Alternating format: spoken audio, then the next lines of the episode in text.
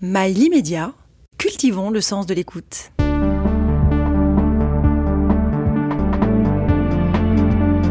Pourquoi Une émission présentée par Frédéric Tadei. Caroline Mignot, euh, vous êtes la patronne de Richmaker, une plateforme de rencontres et de collaboration entre les marques, les médias et les associations. Vous êtes parmi les les personnes les plus influentes sur euh, LinkedIn. Euh, vous êtes entrepreneuse, formatrice, podcasteuse. Est-ce que vous vous considérez comme une influenceuse? Pas au terme, euh, pas, au sens où on l'entend aujourd'hui, c'est-à-dire l'influence faire seulement du placement produit, mais je pense que je suis une créatrice, créatrice de contenu passionnée, c'est-à-dire que j'adore documenter ce que j'apprends, et si ça influence les gens, tant mieux. Euh, c'est très bien hein, d'avoir de l'influence. Euh, il y a eu des, des, romancières comme Georges Sand ou Colette euh, avaient beaucoup d'influence euh, à leur époque. Des entrepreneuses comme Coco Chanel ou Estée Lauder, on peut dire qu'elles ont eu une influence considérable. Le problème, c'est quand on veut influencer avoir avant d'avoir soi-même réussi quoi que ce soit. Et comment est-ce que vous calculez vous l'influence? Parce que vous mettez en rapport des entreprises avec des influenceurs. Tout à fait. Alors déjà, nous, on calcule le taux d'engagement. Au final, qu'est-ce qui fait l'adhésion d'une communauté à un influenceur, à un créateur, à un leader C'est finalement à quel point il est capable de déclencher des conversations et du lien aussi entre les personnes qui réunit. Donc le taux d'engagement, pour moi, au-delà du nombre de vues, c'est le vrai bon indicateur euh, euh, du degré d'adhésion d'une communauté à un créateur. Et le nombre de likes? Alors le nombre de likes, euh, oui et non, ça peut être un indicateur euh, un peu faible le nombre de likes parce que finalement euh, il y a le like un peu automatique. Aujourd'hui, bah tiens, la photo est sympa. parfois sur les réseaux, ça nous arrive à la fin de la journée, on sait même plus pourquoi on like.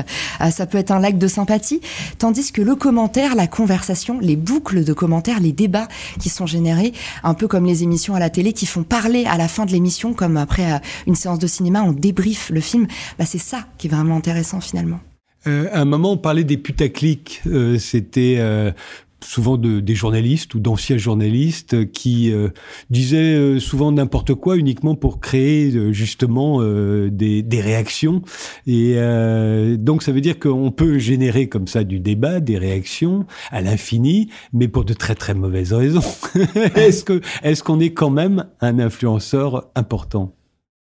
Tout dépend. Je pense que c'est toujours, euh, c'est toujours la, la, photographie globale euh, qui fait la valeur de ce qu'on fait. Euh, le débat qui marche toujours, c'est pain au chocolat versus chocolatine, ça marchera toujours. depuis la nuit des temps, ça fonctionne.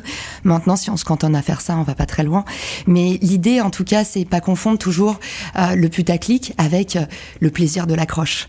Et aujourd'hui, putaclic, c'est vraiment des contenus qui n'apportent rien, voire qui sont parfois mensongers. Après, cultiver le plaisir d'une bonne accroche, réussir à saisir l'attention des gens à l'heure où elle vaut euh, de plus en plus cher. Euh, ça, je trouve qu'il y a du génie là-dedans. Euh, avec Richmaker, je le disais, vous mettez en relation des entreprises avec des influenceurs qui vont leur permettre d'augmenter leur, leur, audience sur les réseaux sociaux. mais si on est payé pour vanter les mérites d'une marque, est-ce qu'on est-ce qu'on ne perd pas de son influence? Alors tout dépend comment c'est fait, comme souvent. Euh, le sponsoring aujourd'hui, ça permet euh, aux créateurs d'exister, de vivre sans demander d'argent à leurs audiences. Euh, vous en parliez tout à l'heure, il y a le modèle Canal ⁇ qui vit en fonction de ses abonnés, et puis il y a le modèle télévision normale, où on vit en fonction de la publicité. C'est pareil dans l'influence. Vous allez avoir des influenceurs qui vont monétiser leur communauté, ils vont avoir des newsletters payantes, des podcasts payants, Apple Podcast encourage ça d'ailleurs, et puis on va avoir d'autres créateurs qui vont vivre justement d'annonceurs. À partir de là, les les audiences, si c'est transparent, si c'est bien fait, si c'est cohérent, c'est toujours bien accepté. Le marketing euh, se réinvente depuis l'avènement d'Internet et des réseaux sociaux. Euh, qu'est-ce qui a changé exactement? L'IA. Euh, pour rien au monde, j'aurais voulu faire mon métier de marketeuse à une autre époque que maintenant. Euh, je pense qu'on est, euh, on, on, est très très peu à avoir senti le vent tourner. Euh, on fait partie d'un mini écosystème du digital et nous, ça fait cinq ans qu'on entend parler de l'IA. Euh, d'autres personnes, ça fait dix ans qu'elles ont compris que ça allait arriver. Et je pense que là, aujourd'hui, l'IA est en train de bouleverser tous nos métiers et on a la chance, nous, d'avoir vécu ça un peu depuis les premières loges. Et je trouve que c'est un changement de paradigme passionnant et qui fait évoluer au au-delà de nos métiers de communicants, euh, au-delà des métiers des médias, qui va faire évoluer tout le monde du travail.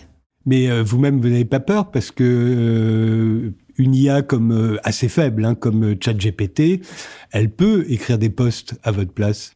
Alors, essayez pour voir. Euh, pour le coup, euh, ChatGPT n'écrit pas très bien, pas encore très bien, parce qu'on peut muscler l'algorithme. C'est ça qui est intéressant avec le machine learning. Et en fait, c'est juste un principe d'éducation. On éduque comme on éduque comme ça les enfants, les adolescents. On s'éduque nous-mêmes via la formation comme ça. Ce qui est intéressant aujourd'hui, c'est la personnalité. Je pense que le monde du média, il est en train d'évoluer justement vers des personnalités. Et ça, je pense que c'est la dernière chose que l'IA va réussir à craquer. Comment avoir euh, euh, la, la rugosité d'une personnalité humaine, les contradictions d'une personnalité humaine. Ça, en fait, cultiver son pouvoir d'influence et cultiver son développement personnel, c'est la meilleure arme pour jamais se sentir menacé par aucune IA. Aujourd'hui, le B2B remplace euh, la communication de masse. Euh, est-ce que vous pensez que l'influence va remplacer la pub?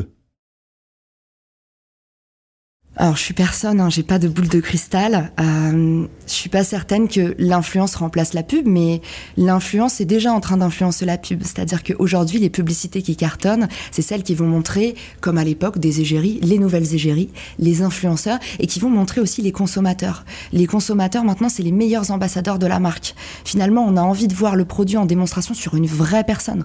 On a envie de se projeter.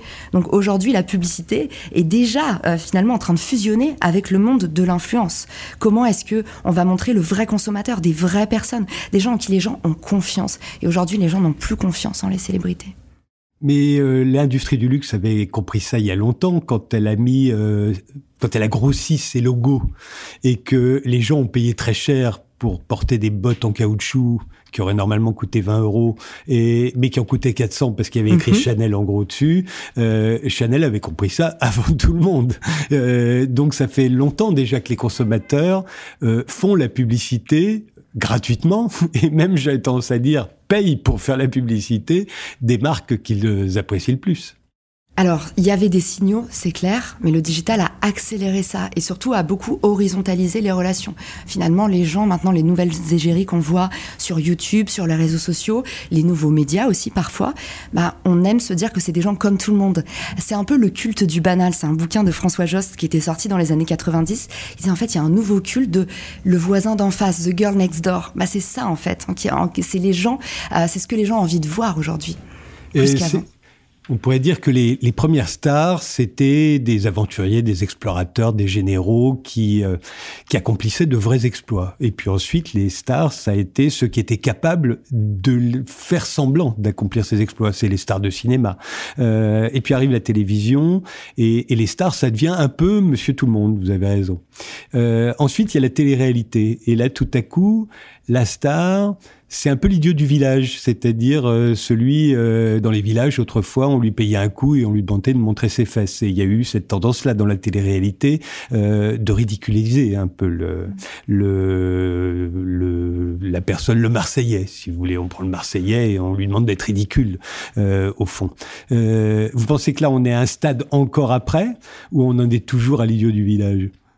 J'ai pas la même lecture parce que quand je regarde comment euh, les stars de la télé-réalité évoluent, euh, je vois du Caroline Receveur qui est devenue euh, une des premières icônes de l'entrepreneuriat français. je vois Cyril Paligno qui est un entrepreneur dans la tech émérite.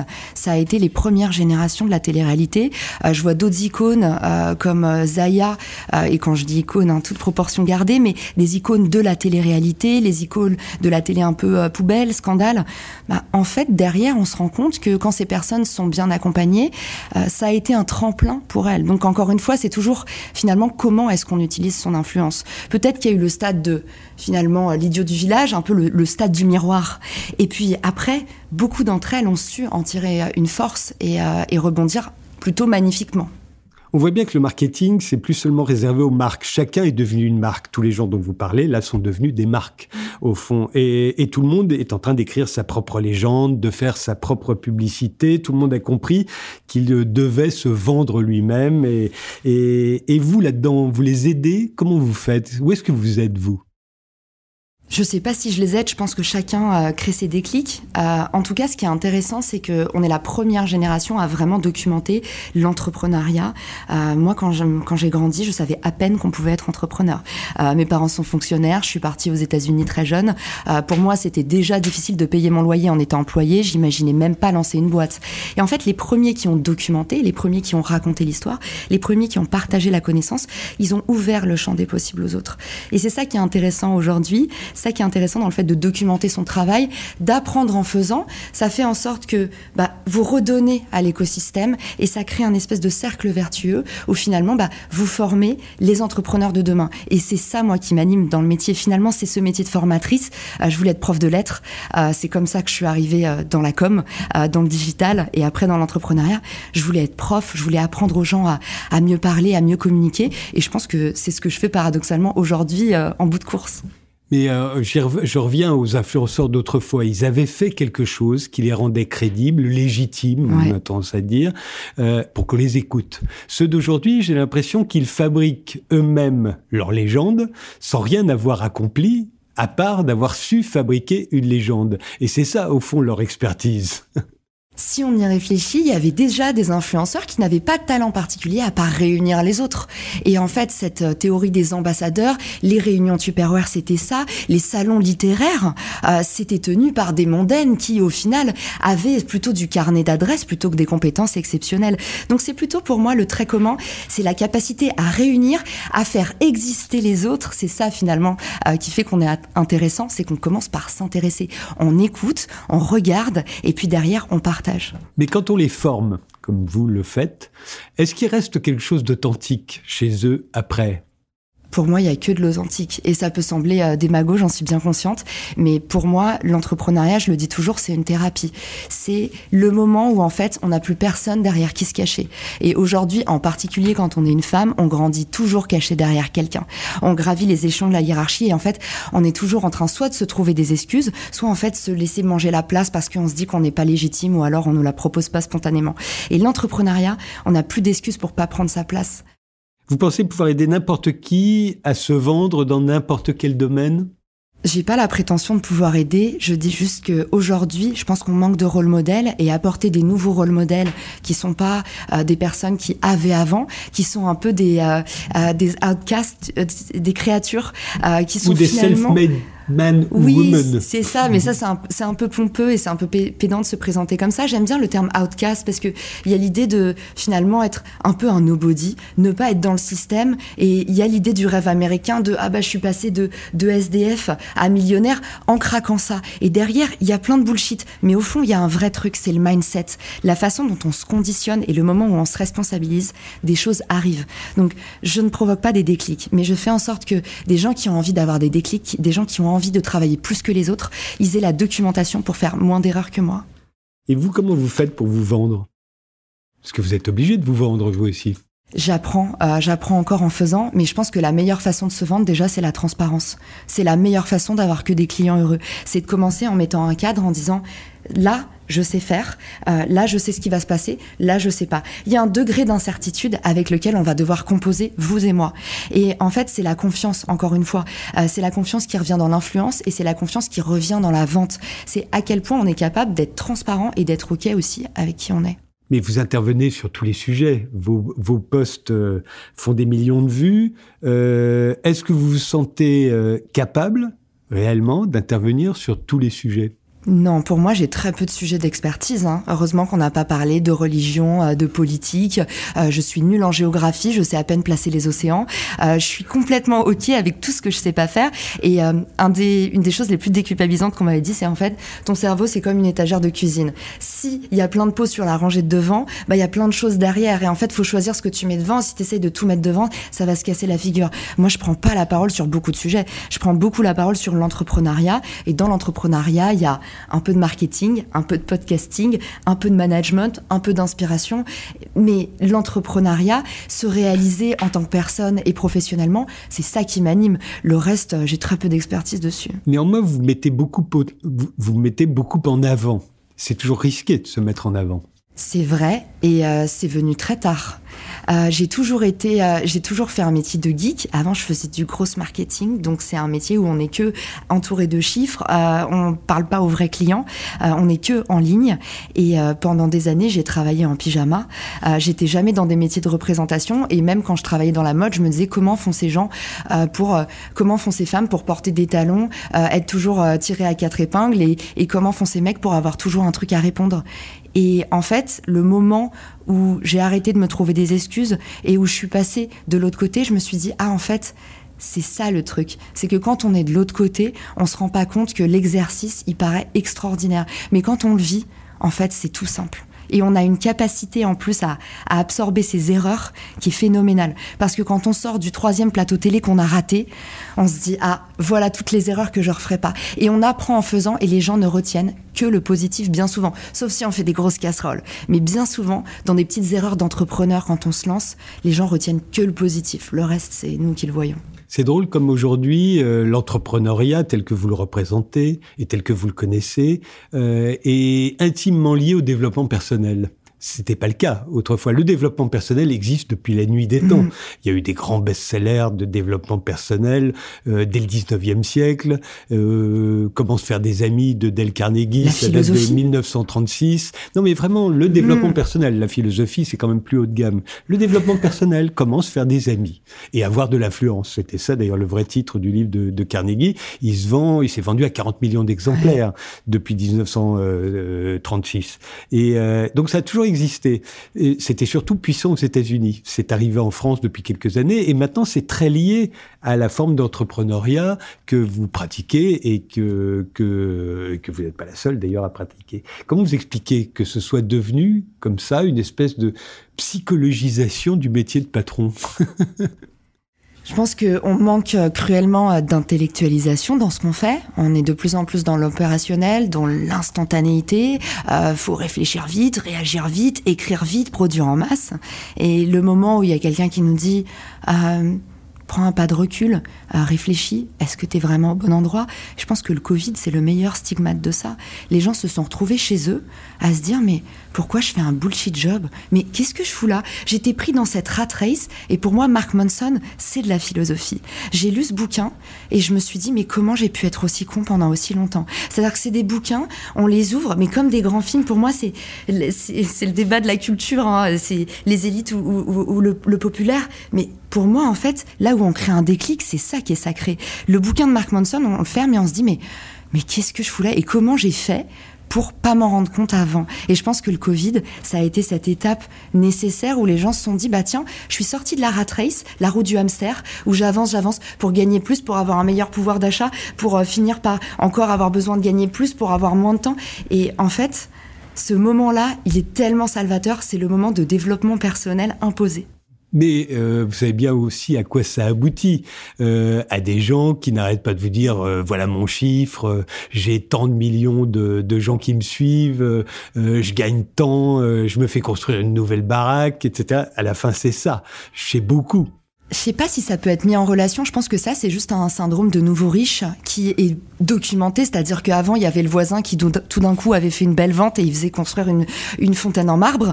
Et maintenant, il y a le post LinkedIn d'un mec qui a vendu une formation CPF et qui dit, bah maintenant, dans ma Tesla, tout, tout va plus vite. Euh, je me, je sais pas si c'est tellement lié euh, ça à l'entrepreneuriat. En tout cas, c'est vrai qu'il y a ce nouveau mythe d'une vie sur mesure, mais qui est que finalement la résurgence de des mythes d'avant. C'est-à-dire, je me suis construit seul, euh, j'ai fait la bonne rencontre qui a créé ça, l'effet boule de neige. Je pense qu'il y a toujours eu ça. C'est juste que sur LinkedIn, c'est plus documenté. Et souvent, euh, quelque chose qu'il faut aussi avoir en compte, c'est prendre en compte, c'est les algorithmes nous montrent ce qu'on a envie de voir et de plus en plus notamment sur LinkedIn. Les algorithmes ils réagissent d'abord à nous. Donc souvent quand on se dit ah je vois que des conneries sur LinkedIn, c'est parce qu'on passe du temps à les regarder. Faut le savoir aussi. une bonne formule. Euh, vous pensez que n'importe qui peut réussir sur LinkedIn? J'aime pas le mot n'importe qui. Euh, Alors euh, tout le monde. Est-ce que tout le monde peut réussir sur LinkedIn? C'est un peu le mythe en ce moment. C'est, on a l'impression que c'est là que ça se passe. Au fond, on va faire fortune sur LinkedIn. C'est quand même extraordinaire. Ouais. Normalement, LinkedIn s'était créé pour que un réseau euh, entre gens sur un plan professionnel. Là, non. Maintenant, on n'en sort même plus de LinkedIn. on va réussir sur LinkedIn. Il y a ce côté euh, miroir aux alouettes où effectivement on parle du SMIC LinkedIn à 10 cas par mois. Euh, je pense que le plus important à, à retenir de ça, c'est que aujourd'hui tout le monde peut réussir tout court. Euh, en tout cas, on a accès à la documentation nécessaire, ce qu'on n'avait pas avant. On est dans l'âge de l'accès. C'est pour ça que moi, j'aurais, j'aurais pas voulu vivre à une autre époque. Je me dis souvent, mais ceux qui ont réussi avant ont tellement plus de mérite que nous. Parce qu'aujourd'hui, on a juste à poser des questions et on a les réponses. Et on peut aller beaucoup plus vite grâce à ça. On peut, euh, peut s'inspirer plus vite, on peut gravir les échelons plus vite. Il y a aujourd'hui euh, effectivement un effet de classe nouveau. C'est les nouvelles fortunes euh, du digital. Et c'est aussi les nouveaux riches avec tout ce qui nous agace dans ce côté nouveau riche très ostentatoire et, qui donne des leçons alors que ça fait 20 minutes qu'il est là et qui vend une formation alors que ça fait deux minutes qu'il a ramassé un papier par terre. Il y a ce côté euh, comme ça, arriviste. Mais je pense que tout le monde peut réussir tout court dans la vie. Par contre, il faut, il faut produire, euh, il faut réussir à faire des, des, choses extraordinaires. Et les efforts, c'est extraordinaire. Travailler plus que les autres, c'est extraordinaire. C'est du talent de travailler.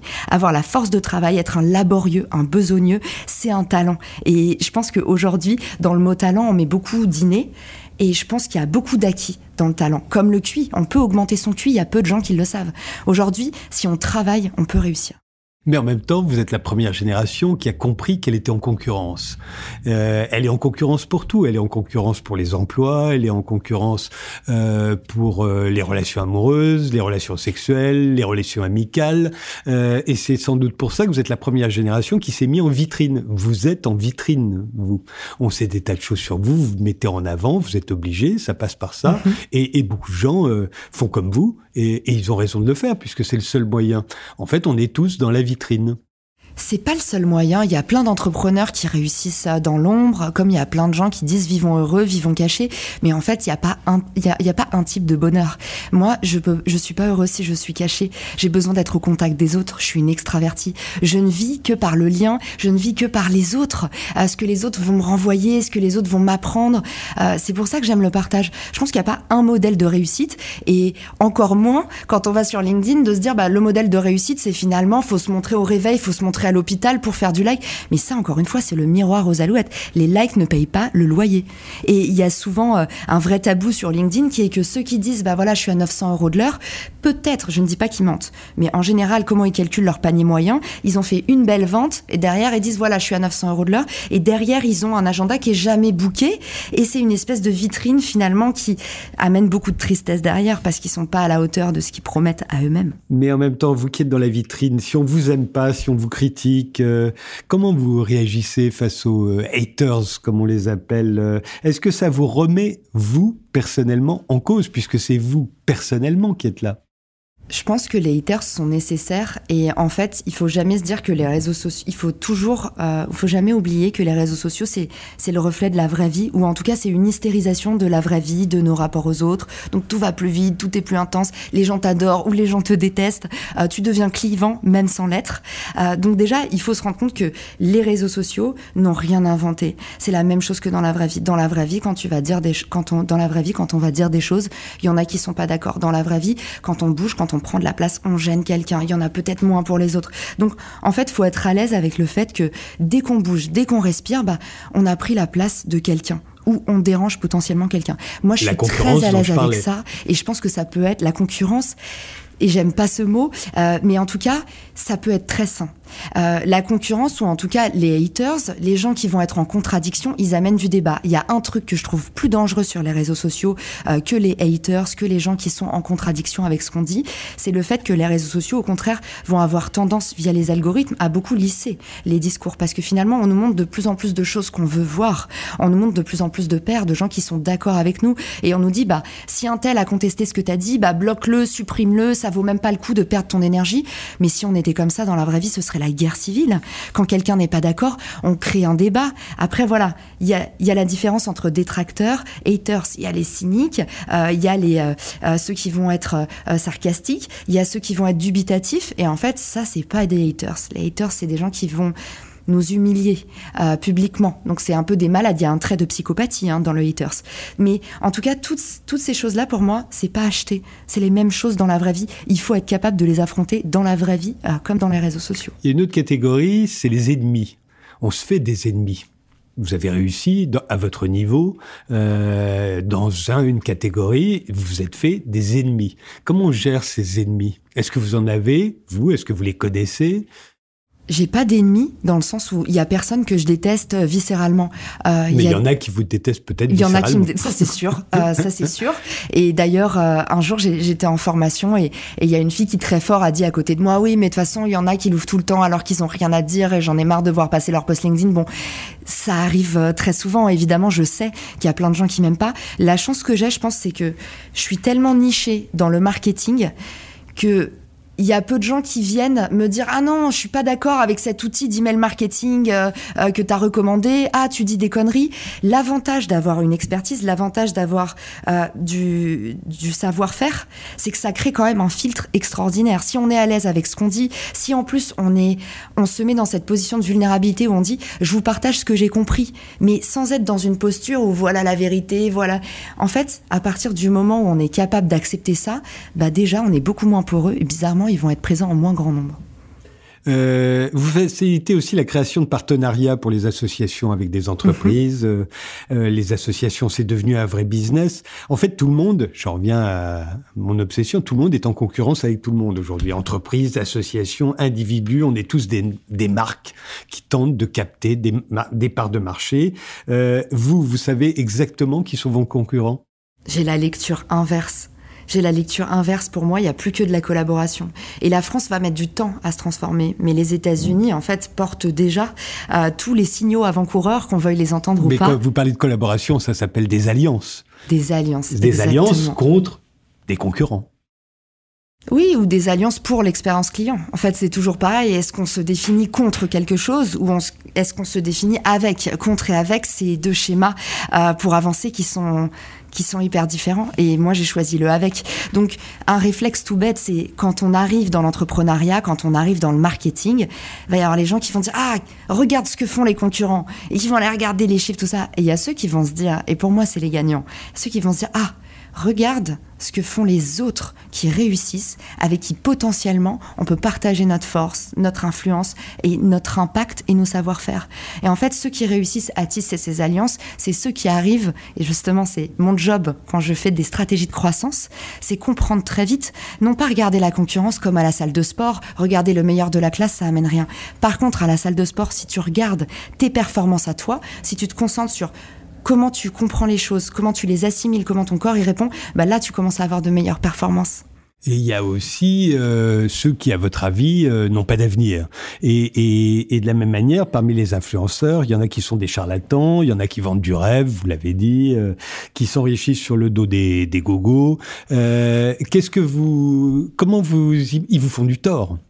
D'une manière ou d'une autre. Même si vous n'avez pas d'alliance avec eux, ils vous font du tort. Est-ce que vous pensez qu'il faudrait réguler euh, euh, tout ça que Est-ce qu'il faut les dénoncer? Est-ce que vous participez au fond de la dénonciation des, des brebis galeuses?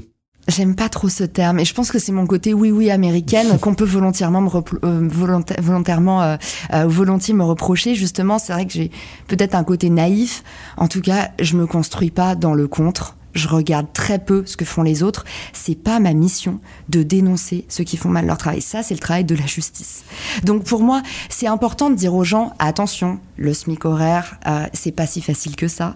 Euh, le SMIC LinkedIn, c'est pas si facile que ça. Attention, la réussite, euh, c'est pas si facile que ça. Si vous travaillez pas, il n'y a pas de méthode toute faite. Ça, c'est intéressant pour moi de le documenter. Par contre, pointer les autres du doigt, je déteste ça et cette culture de la délation sur les réseaux sociaux, moi, je me construis euh, pas du tout là-dessus. Je me reconnais pas dans ce modèle et même dans la vraie vie. Et c'est aussi, encore une fois, qui vous êtes dans la vraie vie. Est-ce que vous êtes la personne qui, euh, quand il y a du bruit chez les voisins, vous allez claquer la porte, appeler les flics ou est-ce que vous la personne qui allait voir, en fait, excusez-moi, est-ce que ça vous irait de faire un peu moins de bruit parce que, est-ce que vous engagez le débat ou est-ce que vous fermez la porte, est-ce que vous dénoncez, est-ce que vous agressez vous-même? Au fond, euh, qu'est-ce qui vous singularise, vous, à votre avis? C'est plutôt aux autres de le dire. Euh, je pense. Je mais pense... non, vous savez pourquoi vous êtes bonne. C'est votre métier de le savoir. Je pense que je suis une, euh, je suis une laborieuse. Euh, j'ai une capacité de travail euh, élevée et, euh, j'ai la culture du travail et je pense que ça, ça se perd. Ce côté, euh, j'aime le chemin, j'aime euh, les difficultés et, euh, et j'aime le voyage. Donc en fait, je me sens jamais arrivée et quand euh, il y a des choses sur le chemin qui sont pas comme j'ai envie, je me dis toujours faut embrasser faut embrasser le parcours. Je pense que ça c'est c'est une c'est une qualité et c'est une qualité qui se perd parce que justement on a tendance à toujours regarder la destination et c'est un peu comme est-ce que pour toi, c'est à la fin de ta vie, euh, tu as envie de te dire j'ai fait ci, j'ai fait ça, ou est-ce que tu as envie d'avoir kiffé chaque seconde de ce que tu as fait? J'essaye de voilà, de documenter, euh, d'apprendre en faisant et d'aimer euh, d'aimer le process, comme disent les Américains. Qu'est-ce que vous appelez documenter? Documenter, c'est euh, c'est ce que vous appelez la vitrine. Moi, je préfère le terme documenté. Et j'ai toujours été, euh, euh, j'étais une littéraire quand j'ai quand j'ai grandi, quand j'ai fait mes études.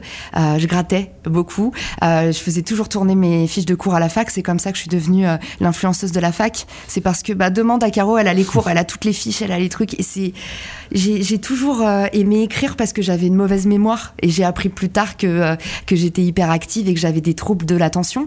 Mais du coup, moi, j'écrivais, j'écrivais, j'écrivais et au bout d'un moment, bah, je me disais, bah, qu'est-ce que je vais faire de tout ça euh, Et ben, euh, et ben, je le, je le partageais et j'avais commencé à faire ça bien avant. Il y a une nouvelle qualité aujourd'hui aussi, c'est d'apprendre de ses échecs. Autrefois, on vous apprenait pas ça, apprendre de ses échecs. J'imagine que vous, vous avez appris de vos échecs.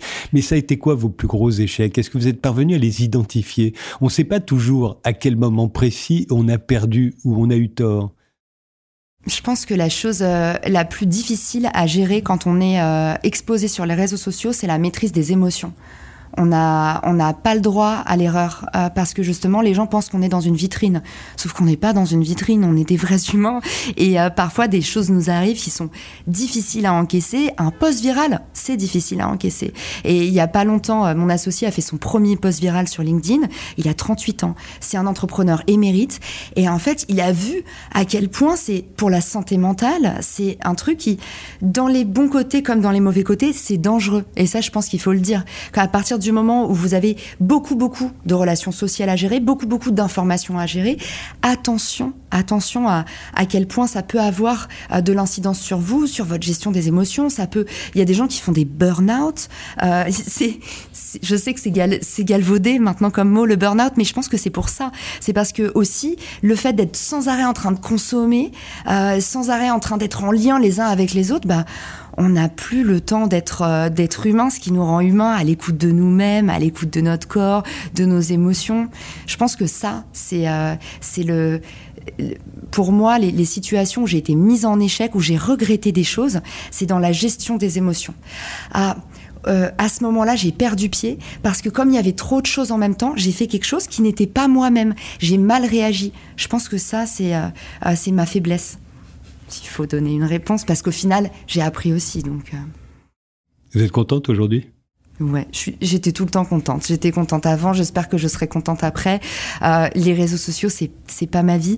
Et souvent, euh, une des questions qu'on me pose le plus souvent et qui me terrifie, c'est et si demain LinkedIn s'arrêtait, comme si je perdais un membre de la famille ou comme si euh je perdais une compétence moi, je bâtis des compétences. Euh, LinkedIn, ça n'existait pas il y a trois ans.